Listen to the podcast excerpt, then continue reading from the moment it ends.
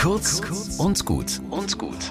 Heute mit Pfarrerin Katharina Chemnitzer. Ein junger Kollege, Mittelschullehrer, hat auf TikTok hochgeladen, wie er eine richtig schwere akrobatische Übung macht. Unvorstellbar, denke ich, als ich das sehe. Diese Körperbeherrschung. Respekt, schreibe ich ihm. Und seine Antwort verblüfft mich total. Vielen Dank, Smiley. Sport ist wie der Glaube. Man macht und gibt sein Bestes und muss vertrauen.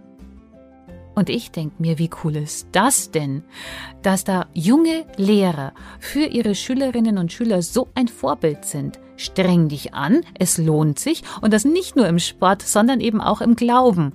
Und das Glauben also nichts ist, was einem einfach so zufällt, sondern etwas, das anstrengt, weil Wissen dazu gehört. Und glauben wollen, das muss man üben. Sich als Christ zu verhalten, muss man üben. Und dann, dann ist da noch das Vertrauen, dass es irgendwann gelingt und einen was trägt. Und irgendwann sehen einem alle an, du hast was aus dir gemacht und das ist besonders.